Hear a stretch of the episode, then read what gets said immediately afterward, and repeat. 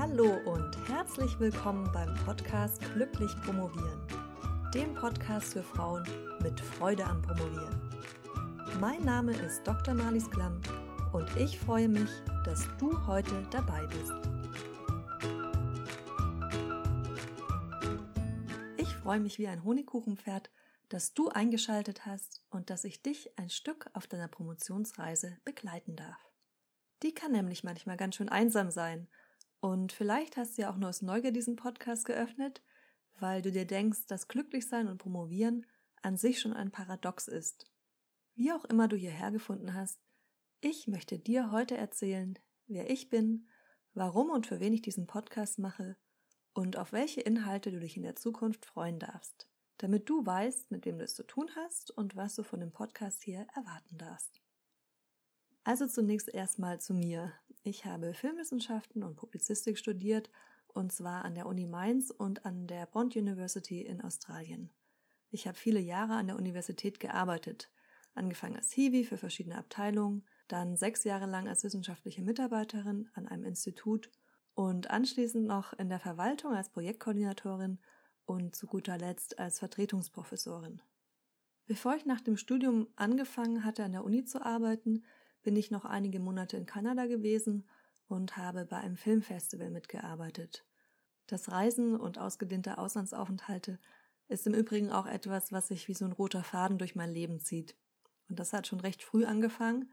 Als ich drei Jahre alt war, hatten meine Eltern Besuch von Freunden. Und wie man das so zu kleinen Kindern eben sagt, meinten die Freunde beim Gehen zu mir, und Marlies, möchtest du nicht mit uns mitkommen? Ich meinte dann nur, okay, bin mit meinem kleinen weißblonden Schrubbelkopf die Treppe hochgestürmt in mein Kinderzimmer und habe meinen kleinen roten Koffer, in dem ich sonst mein Spielzeug aufbewahrt hatte, ausgeleert und mich zum ersten Mal alleine auf eine Reise vorbereitet. Das fanden meine Eltern wohl damals ganz lustig und dachten sich, sie schauen einfach mal, an welchem Punkt ich einen Rückzieher mache. Der ist aber nicht gekommen und meine Neugier und Abenteuerlust scheinen einfach schon immer größer gewesen zu sein als meine Angst vor dem Unbekannten. Und so habe ich dann mit drei Jahren das erste Mal alleine Urlaub in Anführungszeichen gemacht und die Nacht bei den Freunden von meinen Eltern verbracht. Vor meinem Studium bin ich ein Jahr in Australien gewesen, wo es mir total gut gefallen hat. Und als ich dann im ersten Semester eine Infoveranstaltung besucht hatte, hier bei mir in meiner Uni in Deutschland, bei der es darum ging, in Australien zu studieren, habe ich direkt danach mein ganzes Studium so organisiert, dass ich ein Jahr in Australien Study Abroad machen konnte. Am Ende von meinem Studium hatte ich damals als Hiwi gearbeitet und mein damaliger Chef hat mich gefragt, ob ich nicht als wissenschaftliche Mitarbeiterin dort am Institut einsteigen will, wenn ich wieder aus Kanada zurück bin. Und eigentlich war das jetzt keine Option für mich gewesen, beziehungsweise nichts, was ich auf dem Schirm hatte, an der Uni zu bleiben. Aber ich hatte damals eine sehr spannende Möglichkeit bekommen, und zwar einen ganz neuen Studiengang mit aufzubauen, zu konzipieren und dann auch zu implementieren und deshalb habe ich dann doch relativ schnell zugesagt, auch weil ich weiter nebenher freiberuflich arbeiten konnte, als Videojournalistin vor allem, was ich schon eine ganze Zeit lang gemacht hatte.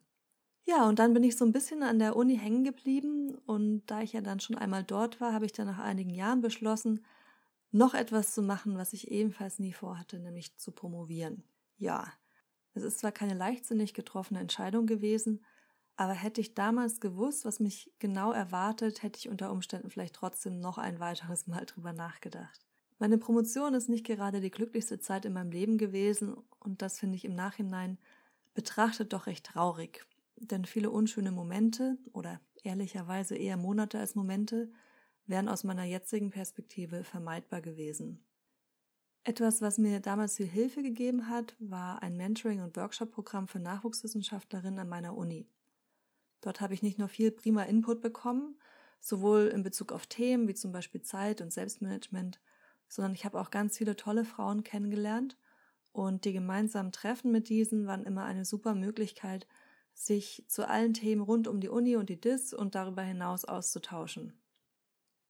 Und aus dieser Motivation heraus ist dann auch mein Wunsch geboren worden, Frauen, die promovieren, während dieser Zeit zu unterstützen, damit eben die vielen Jahre, die man mit der Dissertation zubringt, nicht zu einer Zeit in deinem Leben werden, bei der du einfach froh bist, wenn sie irgendwann vorbei ist und sie, du sie irgendwie überlebt hast, sondern damit du das unglaubliche Privileg, das es ja auch ist, sich mehrere Jahre lang mit einem Thema zu beschäftigen, das man sich ja oft sogar selbst ausgesucht hat, auch wirklich genießen kannst. In den sechs Jahren, die ich als wissenschaftliche Mitarbeiterin an der Uni tätig war, hat es auch zu meiner Arbeit gehört, Studierende zu beraten.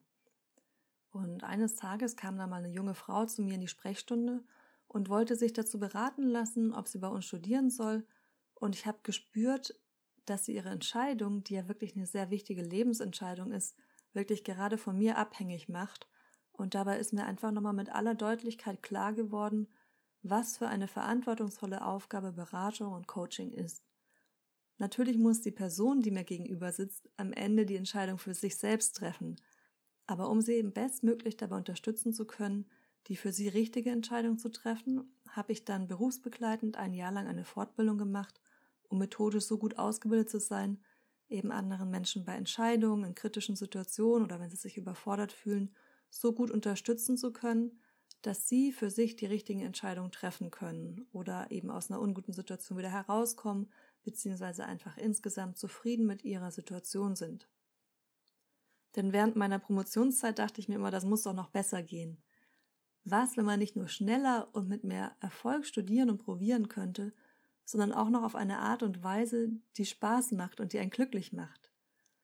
Und dann musste ich zurückdenken an das letzte Jahr meiner Promotion.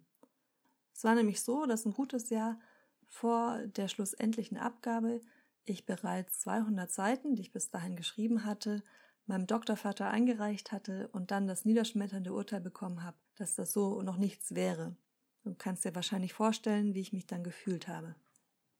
Die folgenden drei Monate habe ich dann erstmal kein einziges Wort mehr geschrieben, sondern ich habe mich stattdessen hingesetzt, habe die gesamte Arbeit neu strukturiert und mir nochmal ganz grundsätzlich die Frage gestellt, was ich eigentlich sagen will. Und dann ist es verdammt schnell gegangen. Ich habe in neun Monaten die gesamte Arbeit runtergeschrieben und von dem alten Entwurf, wenn es hochkommt, vielleicht noch eine Seite benutzt, wenn überhaupt. Aber steckte natürlich die ganze gedankliche Vorarbeit drin der vorherigen Jahre, auf die ich aufbauen konnte. Und in diesen neun Monaten habe ich noch nicht einmal Vollzeit an meiner Dissertation gearbeitet. Ungefähr ein halbes Jahr davon habe ich nämlich noch nebenher an der Uni gearbeitet und mich in dieser Zeit noch nicht mehr überlastet gefühlt. Um es also kurz zu machen, diese Erfahrung hat mir gezeigt, dass es alles auch anders gehen kann. In meinem Podcast und in meinen Coaching-Angeboten möchte ich mein Wissen mit dir teilen. Ich möchte dir dabei helfen, deine Promotionszeit zu einer schönen Zeit zu machen. Mein Podcast ist für Frauen mit Freude am Promovieren, aber natürlich auch gerade für die Frauen, die gerade noch auf der Suche nach dieser Freude sind. Weil die Promotionssituation sich für Frauen, die in den Geistes- und Sozialwissenschaften promovieren, so sehr von denen unterscheidet, die zum Beispiel in den Naturwissenschaften promovieren, ist mein Podcast für Geistes- und Sozialwissenschaftlerinnen gedacht. Und in dem Podcast wird es gehen um Themen wie Zeitmanagement, die Finanzierung deiner Promotion, über die Beziehung zu deinen Doktoreltern, um Auswahlprozesse bei der Stipendienbewerbung, um Taktiken, wie man der Prokrastination ein Schnippchen schlagen kann, darum, wie man die Schreibblockaden löst, denen du vielleicht begegnest und, und, und. Es wird also ein bunter Blumenstrauß sein rund um das Thema Promotion und wie diese Zeit nicht nur zu einer besonderen Zeit wird, denn das ist sie ganz bestimmt, sondern wie sie darüber hinaus auch zu einer besonders schönen Zeit wird. Und mein Wunsch ist es, dass Promotion und Glücklichsein für dich kein Paradox mehr darstellen, sondern etwas, das vielleicht nicht immer, aber immer öfter auch zusammengehört. Um mit dem glücklich zu sein, an dem man gerade arbeitet, sei es die Dissertation oder was ganz anderes, gehört es aber auch, dass man sich bewusst für diese Situation entschieden hat.